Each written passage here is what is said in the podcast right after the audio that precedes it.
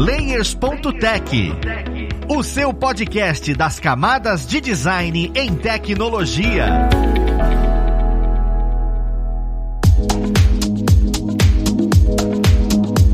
Olá, ouvintes! Eu sou o Luiz Lima, designer e professor aqui na plataforma Lura, e vamos para mais um Layers.tech, o seu podcast das camadas de design em tecnologia. No papo de hoje, a gente vai conversar um pouco sobre produção para cinema, porque a gente escuta e vem falando muito sobre vídeo e edição e pós-produção, mas como e o que é de fato produzir para ser apresentado naquelas telonas, né? O que, que a gente precisa prestar atenção, quais são os cargos que existem. Eu sei que é um universo um tanto quanto diferente do que simplesmente produzir em casa. Eu acho importante a gente entender sobre isso. E vamos conhecer quem vai conversar com a gente sobre esse papo. Com a gente nós temos o Matheus Silva, ele que é videomaker, né, de profissão e hoje vem prestando serviço de edição e pós-produção para partidos políticos.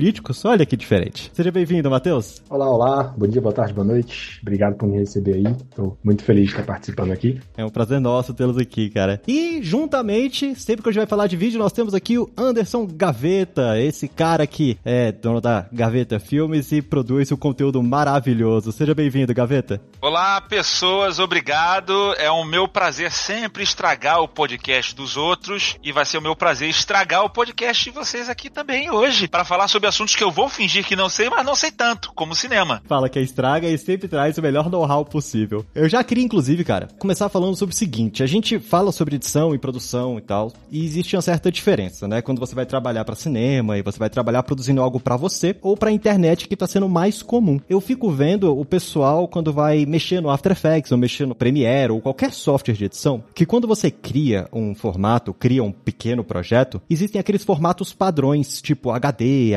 HDTV, filme 4K. E aí eu queria entender o que que de fato são esses formatos e se existe um formato tipo, olha, esse formato aqui é para cinema e esse formato é diferente do formato que a gente grava para web. Entendeu? Porque eu, eu imagino que não seja só você pegar o mesmo formato e gravar. Como é que funciona isso de formato para cinema, né? Formato de arquivo mesmo de vídeo, que você coloca dentro de um software e formato que você grava um, uma coisa para, por exemplo, colocar no Instagram? Bom, na minha experiência, a diferença maior de formato é a seguinte: o que se usa geralmente para a internet é o mais padrão, é o MP4, é o mais comum. Você grava um vídeo no celular, ele já sai pronto em MP4. E aí, quando você vai fazer um vídeo para soltar em, em, rede social, YouTube, Instagram, Facebook, qualquer coisa dessa, você vai exportar ele em MP4. E aí, na hora de exportar o vídeo, é que você vai dizer as dimensões e tal, na, na hora de editar essa timeline, né? A diferença pro cinema é que quando você vai mandar esse arquivo para projeção, para um cinema físico mesmo, ele tem que ser um arquivo específico, compatível com o projetor que vai ser utilizado. Geralmente, algumas dessas configurações você faz antes de começar o projeto, que são as configurações de, de tamanho do pixel, de se você vai usar o Square pixel, se você vai usar o, o pixel não quadrado, esse tipo de coisa você tem que definir antes. E essas coisas influenciam nesse formato final que vai para projeção. Mas de resto, a grande maioria das coisas, você vai fazer exatamente como se fosse um vídeo para internet. E aí na hora de exportar é que você tem os formatos específicos para cinema. Só que aí tem várias ferramentas, né? Assim, cada um faz de um jeito. A gente pode falar de diferenças entre o arquivo em si e a diferença que as pessoas veem. A, a diferença mais visível é obviamente o formato da tela. Isso. Que acho que é essa que as pessoas mais discutem, a proporção da tela. Quando você tem uma imagem, você pode fazer uma imagem quadrada, você pode fazer uma imagem, o estilo da televisão antigo, que é 4x3, uma proporção 4x3, é tipo, é quase um quadrado. Hoje em dia tá mais comum no YouTube a proporção 16 por 9 e televisão em geral, né, que é aquele formatinho de TV padrão mesmo, né, é um retângulo. E se vocês repararem, no cinema tem um aspecto bem mais deitadão, uma imagem bem mais deitadona, e esse padrão varia, tá? Mas no geral, acho que o mais comum desse do cinema é o CinemaScope. Eu acho que é 21 por 9. É 21 por 9. É 21 por 9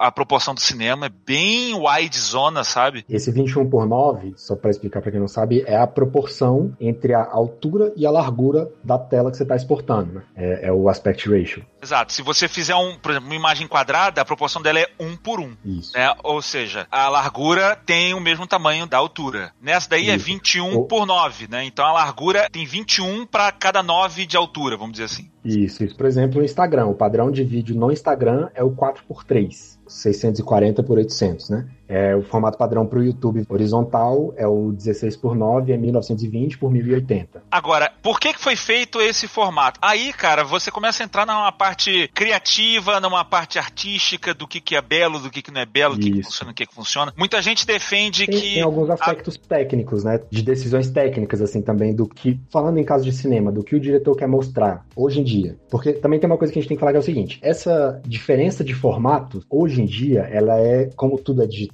ela é definida por quem está produzindo, por quem está editando, quem está dirigindo e tal. Mas antigamente não era. Pra vocês terem ideia, a TV no começo era quadrada, né? Bem, bem no começo, assim, tipo 1940, 50 por aí. O padrão de transmissão para TV era quadrado e aí tinha é, isso, eu não sei explicar tecnicamente, mas era por uma questão na frequência da rede elétrica que era utilizada nas cidades e pela quantidade de informação que eles conseguiam colocar dentro do sinal de rádio. Eles tinham essa limitação de só conseguir passar uma imagem quadrada. E aí com o tempo isso foi melhorando. E aí com a chegada do arquivo digital, você pode fazer no formato que você quiser, porque não vai fazer diferença, né? Por e causa aí, desses aspectos. Tem muita gente que defende que a imagem muito deitadona, mais wide, ela, ela obedece até à disposição dos olhos humanos, né? Que Isso. você tem os olhos deitados ali, então é natural que você olhe as imagens de uma forma mais horizontal, vamos dizer assim. Mas ao mesmo tempo, tem gente que defende a imagem mais, mais em pé. E, claro, depende da aplicação também, né? Quando a gente está falando, por exemplo, de vídeo para celular, você tem o vídeo em pé. Mas quando você fala do cinema, você tem uma experiência mais nova, como por exemplo a experiência do IMAX que são telas monstruosas, elas são mais quadradonas. O IMAX é 4x3. Então, foi por isso que o nosso amigo Zack Snyder lançou recentemente Maravilhoso o Snyder Cut em 4x3. Ele fez com essa proporção porque é a proporção que é disponível no IMAX. Então vai ocupar o espaço inteiro da tela do IMAX, um quadradão gigantesco com a imagem lá. E há quem defenda, há quem não defenda isso daí. Eu acho que assim, não tem questão de defender tanto desde que você obedeça à visão do criador. Se o cara. Porque tem, às vezes, o cara tem uma visão de criar uma arte que ela funciona de forma horizontal. Outra vai criar uma arte que funciona de forma vertical. Então acho que depende muito mais do criador, entendeu? É, isso, isso é, tem a visão do criador e também, dependendo da produção, também tem a decisão dos produtores, né? Executivo. Sim. Porque às vezes o produtor tá com a ideia de fazer uma coisa que vai ter que circular mais na TV do que no cinema, então a, a proporção quadrada não vai funcionar. O cara, ele não pode sair criando tudo. Eu quero que meu filme seja uma é. bola, em um círculo, de um círculo, meu.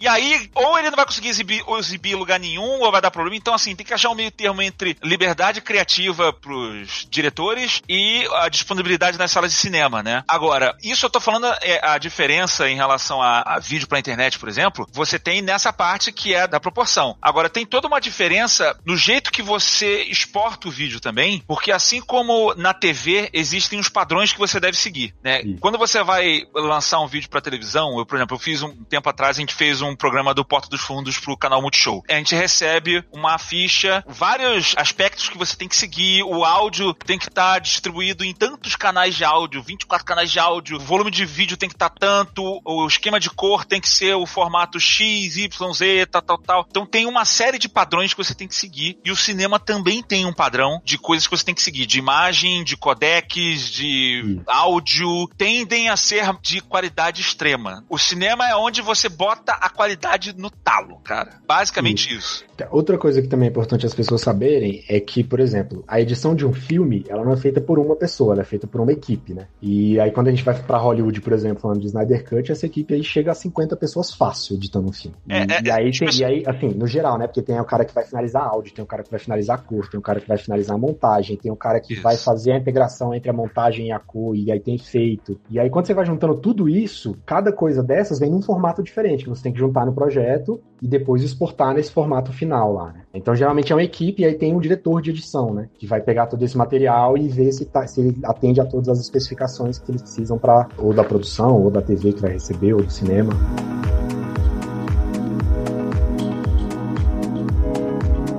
Diferença para mim que é a maior de todas, que eu acho que impacta. Isso tudo que a gente tá falando são os, os resultados dessa decisão inicial, que é o seguinte: o cinema, ele é muito mais bem acabado do que qualquer outra produção. Que assim, vamos supor, você vai fazer um comercial de televisão. Eu já trabalhei em produtora, né, Sirius Fly, que a gente fazia comercial de TV, a gente já fez introdução de jogo, né, Diablo 3, a gente fez também. Comercial de TV demora dois meses. O mais complicado, quando é 3D, coisa assim. Três meses quando é um negócio muito complexo. Aí intro do Diablo foi o quê? Seis meses que a gente ficou produzindo? Ou mais, alguns meses. É, bastante tempo. Um filme de cinema é lance de, de, de dois anos, três anos É. em produção. Cara, então, o, o Batman Begins, se não me engano, eles ficaram um ano e meio gravando. exato. E depois. Gravando, fora pré-produção, fora montagem de cenário, fora. Aí depois tem edição, pós-produção, efeitos especiais, vários estudos. Então, assim, isso pra fazer um filme de duas horas. Então, o nível de detalhe que vai pro cinema, ele não se compara a nenhuma outra produção. É onde você vê a ponta da tecnologia, tu vê a Avengers, toda,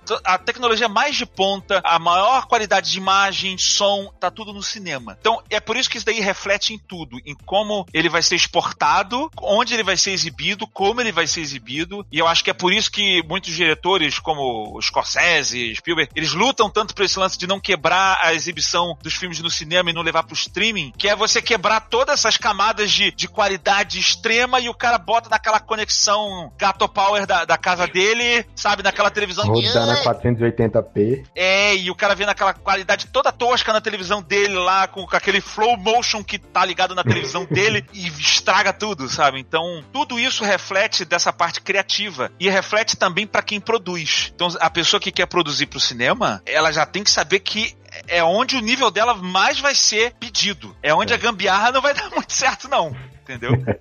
Assim, isso é bem verdade. E, e digo mais também. Eu sei que para finalização, edição e finalização de publicidade, é, a conversa é um pouco diferente. Mas eu, eu trabalhei muito com set aqui em Brasília, com sets de publicidade, assim, foi, foi o que eu mais fiz, na verdade. E, cara, também é, a- essa parte de produção no set também é um, é um nível bem elevado, assim. A galera exige um, um- um padrão bem alto. Porque, porque também tem isso, né, cara? Mesmo que seja para passar na TV só, que você vai perder ali um pouco de qualidade na transmissão, dependendo da TV que o cara tiver e tal, ainda assim tem isso que você falou, que quando você vai mandar o material pra TV, ele tem um monte de coisinha que ele tem que seguir, sacou? E isso já começa no set. Então, por exemplo, o diretor de fotografia vai mudar um frame rate da câmera, ele tem que falar com o cara do áudio, pro cara do áudio ajustar a frequência de áudio dele pra na hora de sincar com a câmera não dar merda, porque se der merda não, não funciona pra TV. Como eu falei, eu também já trabalhei numa produtora pra TV e eu sei do nível de qualidade é muito alto, de exigência, a gente faz feitos e coisas, edição e tudo mais. Eu digo é porque no cinema ainda. No cinema é tipo, o cara vai pegar aquele momento de cinco minutos e ele vai ficar remoendo, remoendo, exatamente. remoendo, remoendo, remoendo, até ficar de uma forma mitologicamente redonda e aí o filme sai. Ainda mais do que na publicidade, porque a publicidade, querendo ou não, se bem que os os filmes hoje em dia também obedecem o cronograma né, de lançamento, mas é um pouco mais adiável do que a publicidade. A publicidade ela tá muito associada a um lançamento de um produto, de uma marca, então você tem ali uma, uma janelinha um pouco menor de produção. Mas ainda assim o nível é altíssimo, né? Eu tô dizendo assim, existem escalas. Tem o É, cinema, que é o, Exatamente. o filé mignon o máximo, você tem a TV que. E aí a TV também varia, que é a TV aberta. Se a TV por assinatura é um negócio mais a longo prazo, se tu vê Game of Thrones, é a qualidade de cinema perfeita. É, e É. que ficou também aí,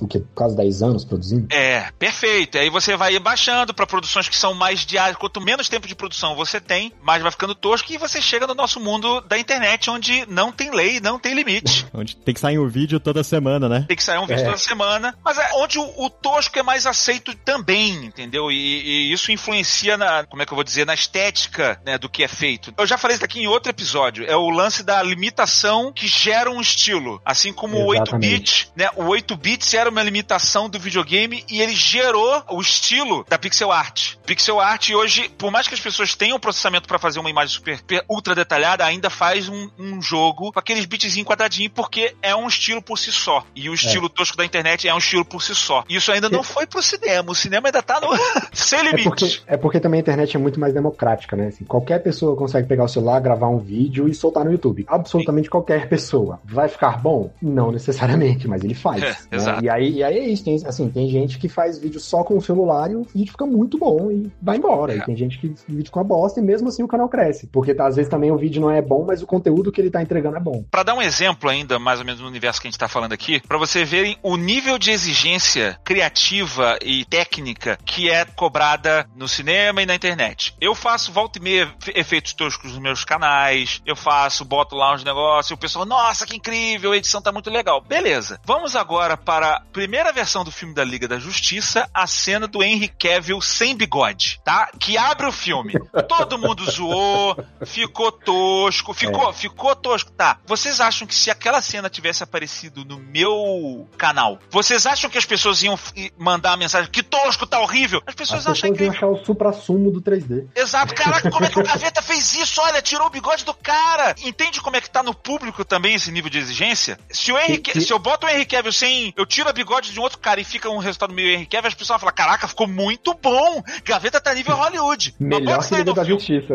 É, iam falar isso. Mas se aparece na tela, a pessoa, nossa, é tosco, Gaveta faz melhor. Mas não, não, é- não faz, não, cara. É, tem um É, nível de e- exigência diferente. E também, assim, a forma como as pessoas assistem, né? Você falou que você vai pro cinema, você tá sentado de frente pra uma tela de 8 metros de largura por sei lá quantos de altura, sacou? Se você vê mesmo todos os detalhes de tudo que tá aparecendo na tela. Então, se o 3D tá tosco, você vai ver, você vai falar e você vai zoar. Agora, no celular, como é, se você pegar essa mesma cena do Henry Cavill no celular, ela não fica tão chocante quanto no cinema. Total. Aliás, eu corro risco de datar o programa aqui, mas eu acho importante, assim, das coisas de lazer, tá? Nada entre as coisas de lazer vai me deixar mais emocionado do que voltar pra uma sala de cinema Porra, depois dessa fale, quarentena e cara, pandemia. nem me Mas assim, de todas, de disparado, assim. É a coisa que eu mais. Eu acho que se eu entrar pra ver um cinema e sentar numa cadeira, eu vou chorar. E eu não tô aumentando. eu não tô. Eu tô falando de verdade pra vocês. Vocês não têm noção do amor que eu tenho pelo cinema. E eu acho que isso reflete muito a coisa. Eu sou um cara muito apaixonado pelo audiovisual, eu faço isso tudo. E o cinema, ele é o templo do audiovisual. Por isso tudo que eu tô falando. É onde você pega um criador, o cara tem um tempo pra fazer a obra milimetricamente perfeita. Hum. Então, você tá numa sala que você não tem interferências, celular, se alguém ah, mexe no celular, tu, "Shh, desliga essa tela, sabe? Então você fica focado pra consumir aquela visão dos É um criadores. negócio muito religioso, né? Todo mundo sentadinho, em silêncio, É, vendo o nosso Deus falar. Exato, o Deus do cinema. Então, assim, faz muita falta e isso reflete na produção. O cinema é muito importante, o cinema físico, ir ao cinema assistir, é muito importante pra quem trabalha com cinema, porque também é a nossa janela de referência, né? Às vezes, sei lá, um filme sai no streaming e eu vou assistir minha internet tá uma bosta, eu não vou ter a mesma experiência que eu teria vendo esse filme numa tela. E, e aí, por exemplo, no meu caso, que eu, estudo para ser diretor de fotografia, tem uns filmes que, que assistindo no Netflix na minha TV, eu, eu fico puto, falo, velho, porra, esse filme é mal bonito, mas essa TV tá cagando o filme.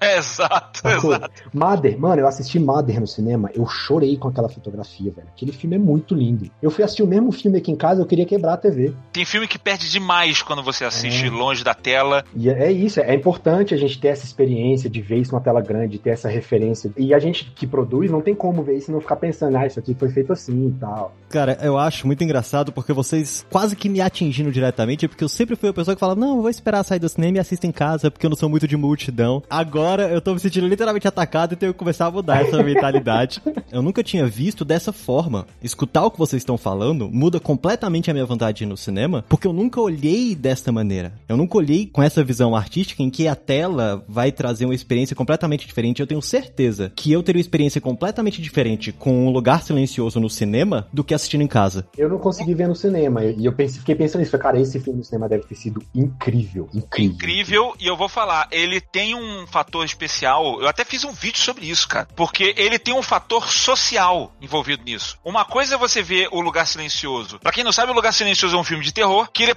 assim, 70% do filme é em silêncio. Você ouve um barulho.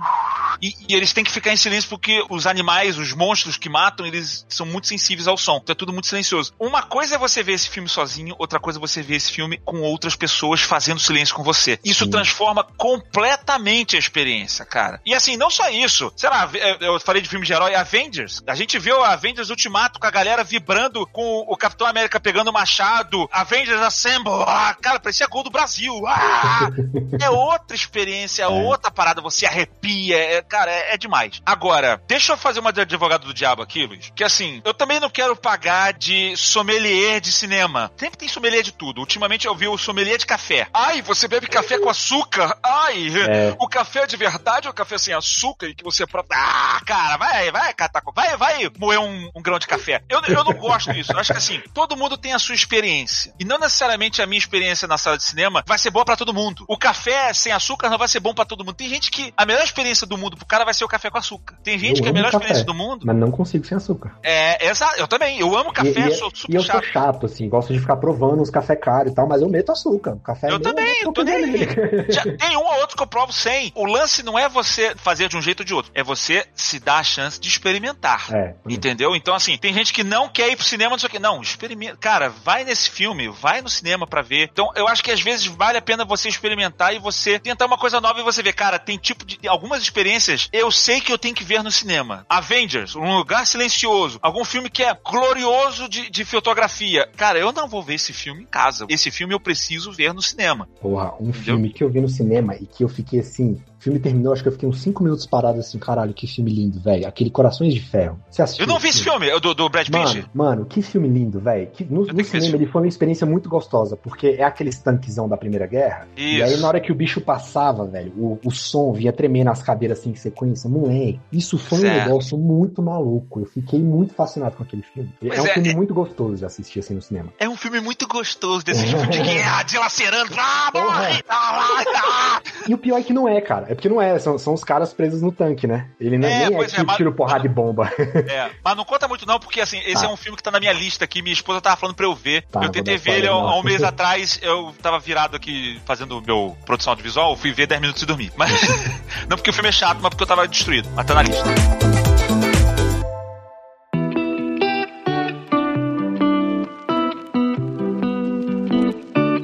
A gente tá falando sobre cinema, falando sobre tudo isso. E quando você vai produzir pra cinema, que é o que vocês, querendo ou não, conseguem fazer pela experiência de vocês, esse é o ponto especial, a experiência. Eu acho que produzir pra cinema, você tem que experimentar aquilo pra poder ter know-how e falar exatamente o que eu não consigo. Tipo, como eu não vou muito, pra mim agora abriu uma janela enorme de caramba, no cinema é diferente. Mas ainda vem um pensamento, por exemplo, eu agora curti e falo, ah, eu quero produzir pra cinema, eu quero ir pra esse lado. Vocês falaram sobre exportação. Então eu captei alguma coisa e quando eu vou exportar, você define, ó, eu vou exportar pra cinema, eu vou exportar pro YouTube. É aí que você define isso, né, nessa produção. Mas a captação interfere também. Se eu captar pro celular, eu consigo exportar pro cinema, eu preciso necessariamente ter uma câmera Master Blaster que ela vai filmar pra cinema. Aquelas câmeras de estúdio enorme que tem aquele trilho, ou eu realmente consigo captar de qualquer lugar e é só na pós-produção e na exportação que eu defino isso. Até onde eu entendo, você consegue pegar um vídeo de celular, vamos supor, sei lá, não precisa nem ser um iPhone, uma câmera muito foda assim, mas um vídeo com uma qualidadezinha Full HD, e você consegue exportar no formato que vai pra projeção, que vai pra seja proje- projeção digital quanto quanto a projeção analógica, né? Você consegue fazer. A questão é que não vai entrar nesses nesses pré-requisitos. Assim como a TV, que o Gaveta falou que tem esse checklist de coisas, o áudio tem que estar assim, a imagem tem que estar assim, o cinema também tem essas especificações. Inclusive, os prêmios têm essas checklists. Tipo, o Oscar, ele tem uma checklist de coisas que o filme tem que atender pra entrar na premiação, sacou? E aí tem essas coisas no vídeo do celular não vai entrar, porque você tem que ter as-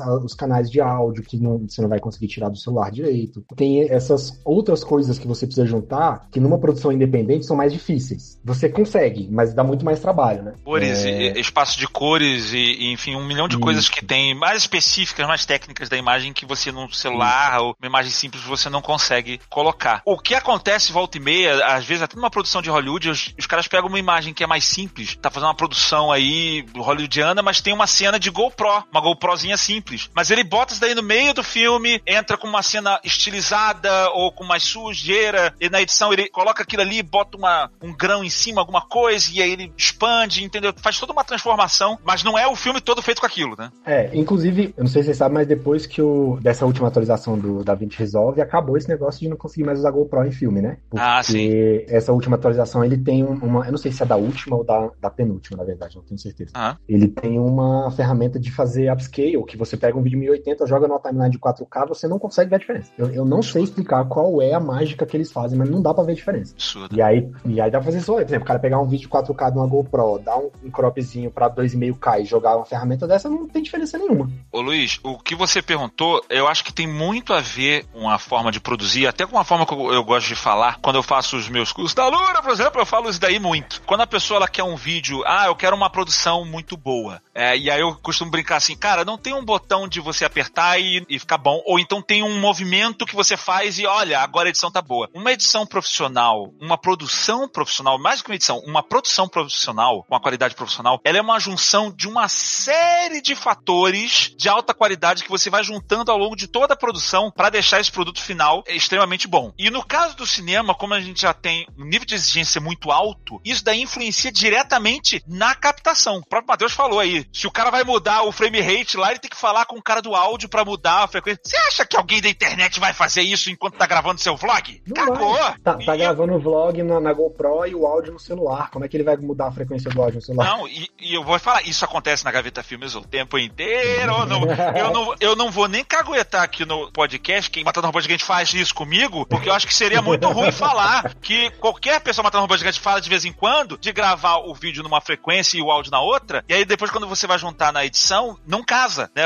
Eles vão descasando com o tempo, aí você tem que fazer uma É. conversão, e a conversão nunca é legal, é sempre uma, uma dor de cabeça. E aí quando você faz uma conversão, o áudio vai perder qualidade, ou o vídeo vai perder qualidade, e vai É. ficar esquisito. No cinema não pode ter isso. Ah, o áudio ficou meio ruinzinho, mas botar. Não, não tem isso. Tem que ficar perfeito. Então, pra ficar perfeito, na pré-produção, o cara já tem que pensar qual é a cena que a gente vai precisar. Vamos precisar de uma iluminação assim, chroma key X, tal, tal, tal, o frame rate é esse, vamos fazer o efeito tal. Então, já na, na produção, já tem que estar tudo preparado pra não ter problema depois. É, geralmente todas essas decisões técnicas de, de formatos, frequências de áudio, espaço de cor, elas são tomadas antes de começar a rodar. É. Assim, 90% dessas decisões técnicas são tomadas antes de começar a rodar. Se rodar errado já era? Vai ter que fazer de novo? Cara, não, depende do que que deu errado, né? Que tem, tem vários fatores que podem dar errado. Porque, por exemplo, o formato, o, o Snyder Cut saiu, por exemplo, em 4x3. Porque eles rodaram já com equipamento próprio para IMAX e ele já sai da câmera em 4x3. Você finaliza em 4x3 para ir pro cinema. Exatamente. Ele é exatamente assim. Agora, por exemplo, se eu pego uma câmera de cinema, uma Red, por exemplo, e gravo uma. Vou fazer um filme que a, a saída dele é pro Instagram, o vídeo. E aí o Instagram é 4x3, mas eu gravei em 16x9. Você pode cropar depois. E vice-versa, porque as- essas câmeras de cinema, elas não dão crop no arquivo. Elas dão crop na tela. Então você coloca lá, o arquivo final vai ser 16x9. Na tela, ele vai dar uma faixa preta dizendo que isso é o espaço que você tem de 16x9 para gravar. Mas no arquivo final, ele vem com o tamanho total do sensor e você cropa de novo na edição. Então tem algumas coisas que eles conseguem resolver depois, tipo volume de áudio, tem as- algumas ferramentas profissionais que eles conseguem dar um ganho de áudio sem perder qualidade. Frequência de áudio é muito complicado para resolver. Tá, mas é um trabalhão. Tamanho de arquivo, assim, proporção de arquivo, geralmente é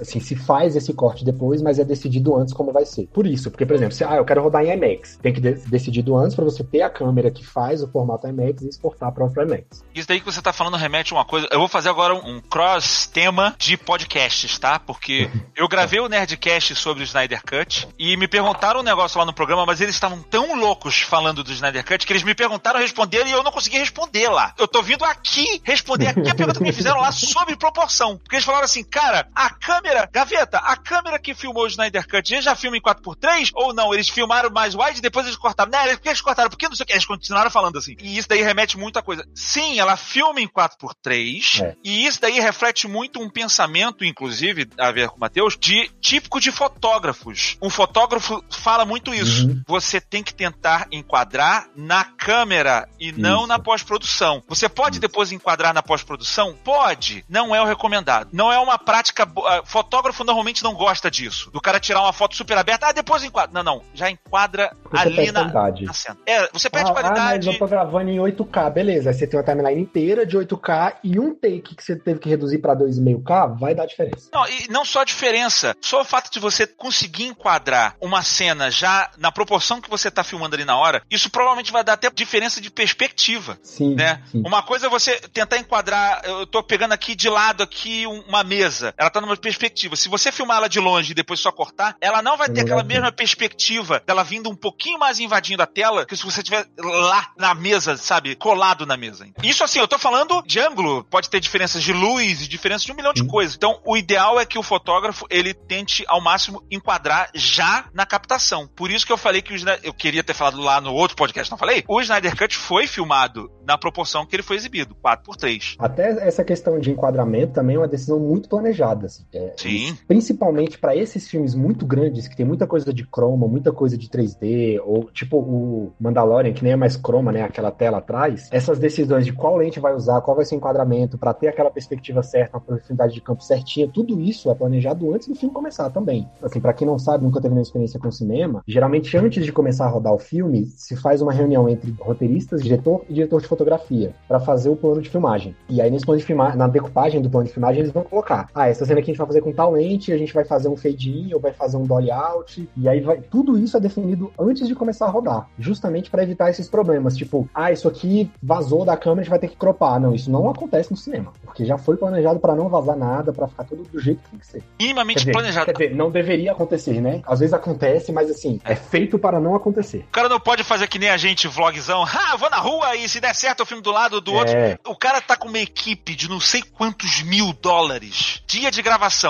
Ele não pode se dar o luxo de eu vou ficar fazendo doideira aqui. Só se o cara tá queimando dinheiro, o que normalmente não acontece. Porque são, Então tem que estar como tudo você falou, planejado. são, são muitos fatores. Por exemplo, você falou do Vingadores. Tem aquela cena do Doutor Estranho, que ele pula no carrinho assim, Nova York, o pessoal fica zoando. Aquela cena ali custou 500 mil dólares fácil, fácil, fácil. Porque eles tiveram que fechar uma rua, aí eles têm que colocar polícia pra fechar a rua, aí eles têm que colocar uma equipe de gente pra impedir as pessoas de entrar na rua, pra não atrapalhar a filmagem, aí eles têm que colocar os figurantes, aí eles têm que colocar os carros que eles vão usar na cena, os carros que vão explodir na cena, aí tem os efeitos práticos. Tudo isso tem que ser muito bem planejado. Aliás, vale falar aqui, eu só dar uma, uma carteirada, falar que eu conheço. Meu ex-chefe, Fernando Royle, trabalhava na ALM. Ele fez o VFX da cena do Doutor Estranho, da cena final, que tá o beco destruindo e aí o Doutor Estranho vai do céu, vai aterrissando. Ele fez o VFX dessa cena. É meu amigo!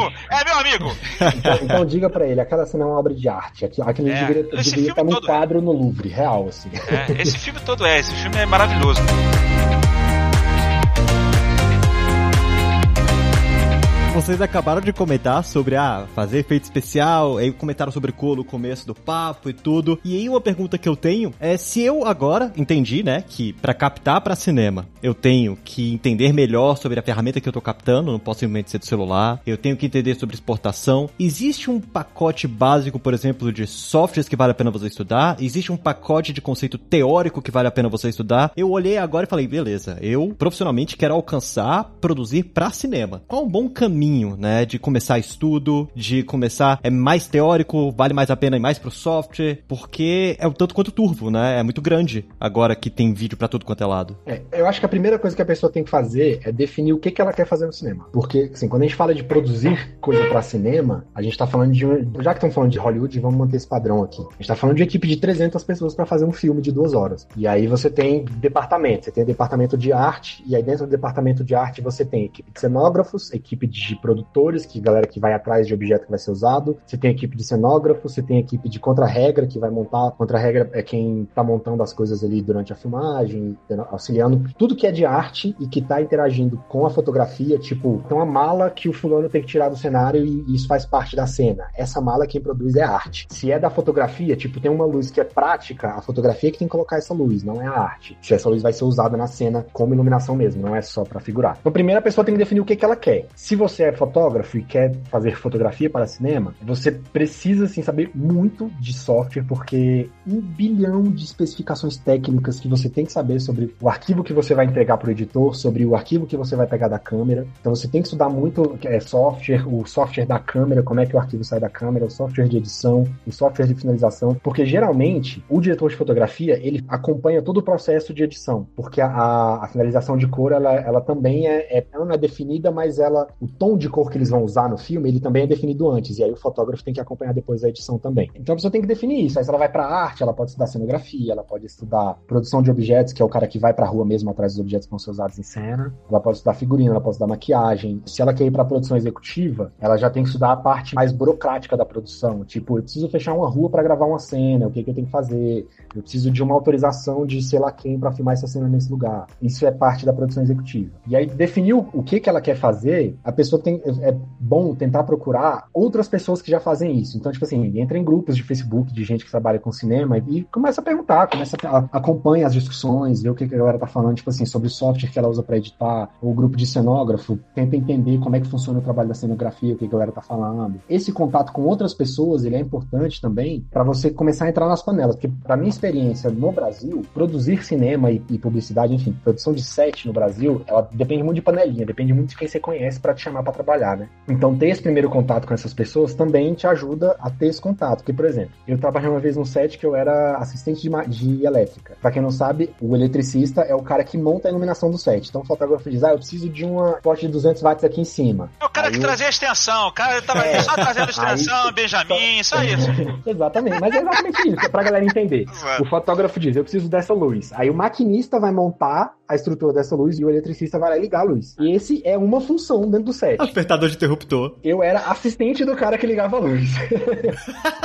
Só que eu nunca tinha trabalhado com isso. Eu tinha trabalhado já várias outras vezes com cenografia e com fotografia. E aí tu trouxe o padrão antigo de tomada, e aí eu já sei é, e aí o que rolou foi uma, uma diretora de arte, amiga nossa, que me convidou para esse filme, e essa era a única vaga que eu tinha. Falei, vou. Mas também outra coisa muito importante para quem vai trabalhar com cinema é, não se fecha numa função só. Ah, eu quero ser diretor de fotografia. Beleza, então você vai trabalhar com elétrica, você vai trabalhar com maquinária, você vai trabalhar com edição, você tem que conhecer todas essas áreas, porque o diretor de fotografia ele tem que dirigir todas essas áreas. Ele tem que dizer o que, que o eletricista vai fazer, então você tem que saber o que, que o eletricista faz. Minha curva profissional ela é meio bizarra, assim, porque eu sou formado em gastronomia. E aí, da gastronomia, sei lá por que eu vim parar no cinema. E aí, dentro da gastronomia, a gente ouvia muito isso que é, para você ser chefe, você tem que saber o que, que seu assistente vai fazer. Então você tem que ser assistente. E dentro do cinema é exatamente a mesma coisa. Se você quer dirigir um filme, você tem que saber o que cada pessoa da sua equipe vai fazer para você dirigir essas pessoas. Se você quer ser cenógrafo, você tem que saber qual é o trabalho do cenógrafo e também o que, que a diretora de arte vai pedir pro cenógrafo. Você tem que entender das duas áreas também, né? A minha visão disso em relação, por exemplo, a pós-produção, edição,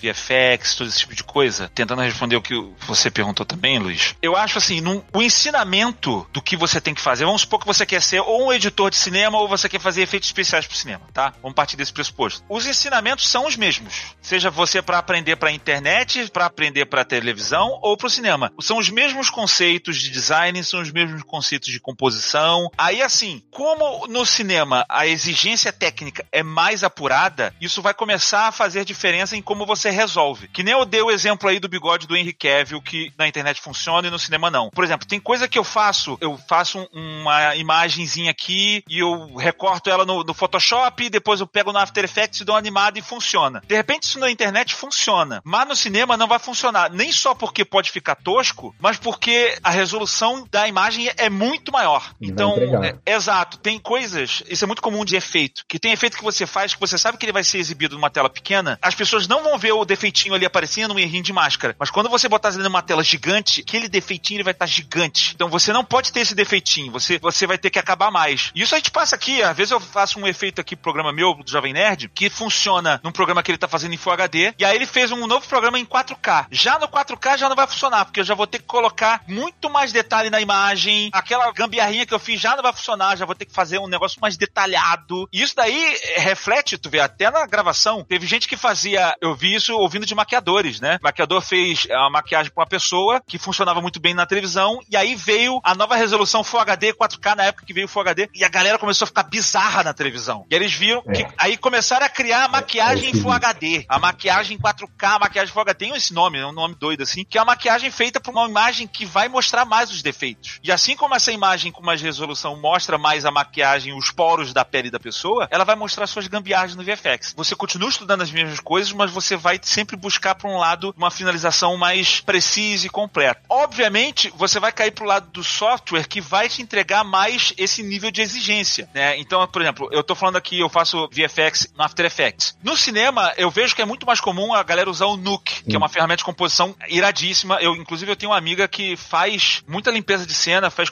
ela fez a limpeza de cena do Interstellar, do Christopher Nolan. Muito irado, né? Meu filme do coração. Tenho ele É, aqui do lado é do irado. computador.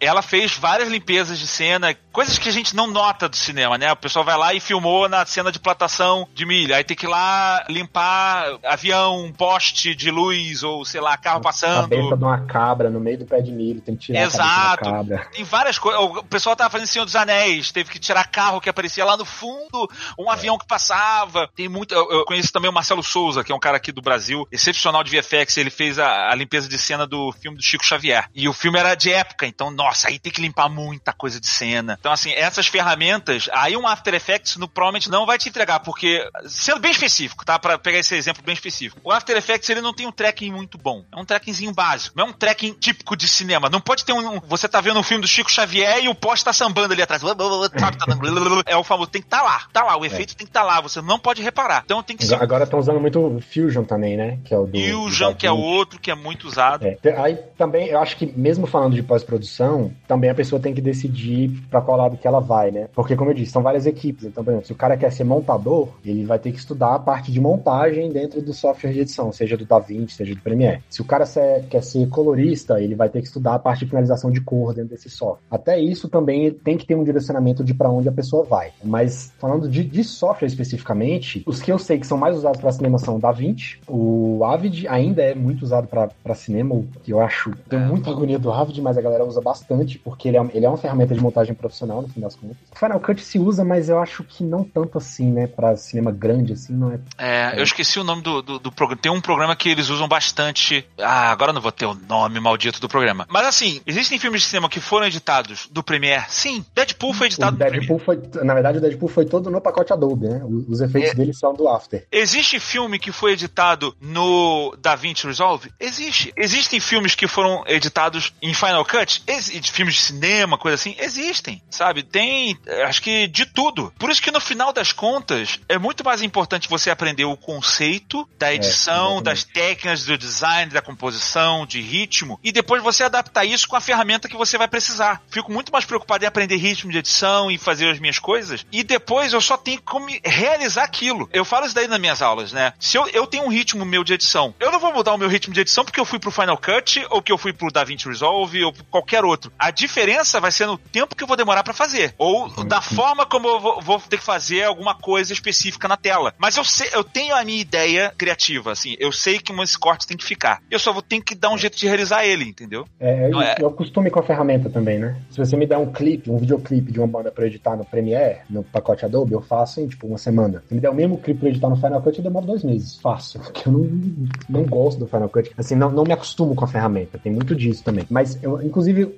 num outro podcast que eu tava ouvindo, que tinha uns editores conversando no Santo Mãe do Alto, um, um cara comentou isso, assim, que o mais importante pra quem vai ser editor não é a ferramenta, é saber fazer. Porque, assim, se você vai editar pra TV, por exemplo, você vai chegar numa ilha de uma de um determinada TV que, que a galera só usa o Avid. Aí você sai de lá, vai pra outra ilha, a galera só usa o Final Cut. Aí você vai pra outra, a galera só usa o Vegas, por exemplo, que ainda tem TV que usa o Vegas. Eu tô vendo aqui, ó, DaVinci Resolve. Velozes e Furiosos, Godzilla, Midsommar, muito filme é, grande de Hollywood sendo editado no, no Hoje- Resolve. Hoje eu Sabe? acho que é o, o principal software de finalização de cor, assim, pra cinema, é o DaVinci Ai. Resolve. É, é o mais, mais forte, assim, porque ele, ele conseguiu pegar o melhor de todos os programas que mexem com cor e conseguiu juntar Inclusive- isso num- num- numa plataforma muito boa. John Wick. Eu tô editando algumas coisas com DaVinci Resolve aqui, eu tô mexendo nele, eu tô aprendendo também. Eu Inclusive é uma conheço recomendação também. que eu dou pras pessoas, porque você consegue pegar o DaVinci Resolve gratuito, tá? O DaVinci É. Resolve, a versão dele básica é gratuita, você entra lá, baixa e edita. E tem a versão consegue Pro. fazer um vídeo completo. Completo. Boa. Assim, tem a versão Pro, a versão paga, tem coisas a mais, isso aqui, mas pra você fazer uma produção pra internet, coisa assim, você faz Tem tudo, é tem tudo. boa. As coisas do DaVinci que são pagas são esses plugins muito profissionais mesmo. Tipo esse que eu falei de fazer o upscale pra de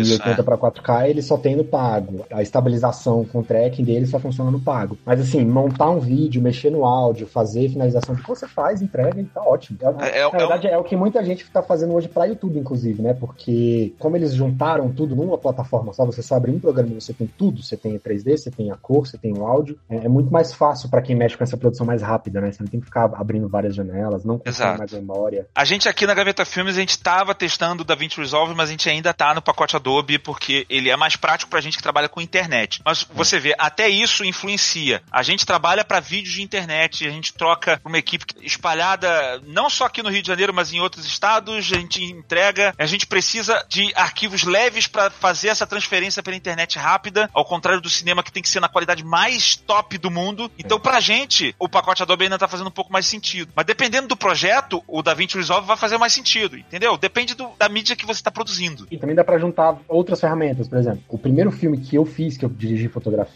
foi inclusive o TCC da minha esposa, que fez faculdade de cinema. A gente montou o filme todo no Premiere, finalizamos ele todo no Premiere a montagem, e aí depois foi para um outro estúdio para fazer a cor no DaVinci. Então assim, você também tem essas opções, tipo a ferramenta de cor do DaVinci é muito mais completa. Se você quiser finalizar o vídeo no Premiere, você já está acostumado, já tem aquele ritmo de montagem, você pode fazer isso depois joga no DaVinci para fazer cor, por exemplo. Cara, isso que vocês estão comentando mostra perfeitamente por que é considerado a sétima arte, né? Você de fato tem muita coisa para estudar, é uma equipe muito grande, é uma coisa muito densa e elucidou demais as dúvidas que eu tinha sobre, cara, como é que é para produzir, o que que eu posso seguir, como é que eu posso correr com isso. E nós vamos trazer ainda, Gaveta, um tema sobre a produção para o YouTube, porque eu sei que muda completamente e aí todas essas, essas dicas vão ser muito úteis.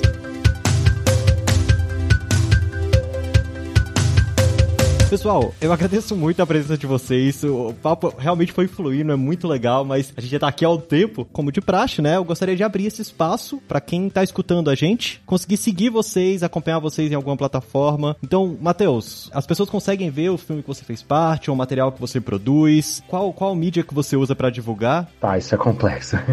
É porque esse primeiro filme que eu comentei que eu fiz, ele tá liberado no YouTube, chama 836. Ele foi o primeiro filme que eu fiz, então assim, por favor, sejam bonzinhos comigo. Mas ele tá lá disponível para assistir, é 8 por extenso e 36 numeral. Mas a maioria das coisas que eu fiz não estão todas postadas ainda, porque tem um outro problema do cinema, principalmente no Brasil, é que os, os filmes têm que rodar festival antes de serem exibidos, porque os, a maioria dos festivais pedem exclusividade. Você não pode exibir o filme antes do festival, até para não influenciar a decisão de jurado, enfim. E aí a maioria dos, desses filmes ainda estão nesse circuito de festival. Agora os mais antigos que a gente fez estão começando a sair, né? Então a maioria não tem, na verdade. Ultimamente, a maioria dos trabalhos que eu venho fazendo é mais pra internet mesmo. Então, por exemplo, ano passado a gente fez alguns clipes que estão no, no YouTube do Gris. Você procurar lá, Marginal Gris, G-R-I-S. Uma sequência de três clipes que a gente fez para ele. E no meu Instagram, se alguém quiser seguir, eu só falo bosta lá, mas se quiser me seguir lá de vez em quando eu posto alguns trabalhos, é Matheus, Matheus Silva com dois As no final. Silva. Muito obrigado, cara. E o Gaveta, mais uma vez, como é que a gente consegue achar todo o seu, seu acervo de, de material?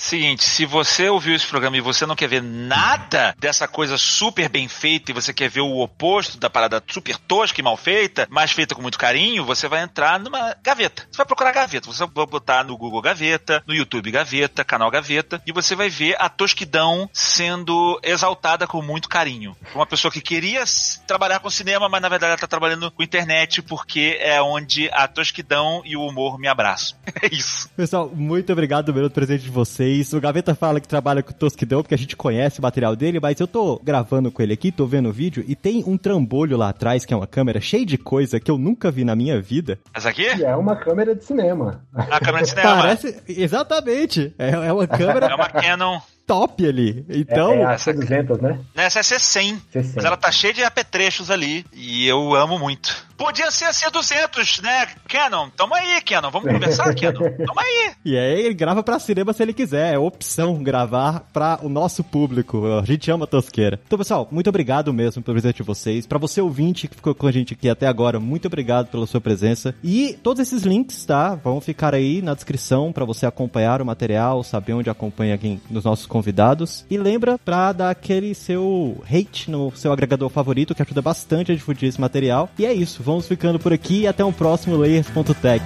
Um abraço, fui!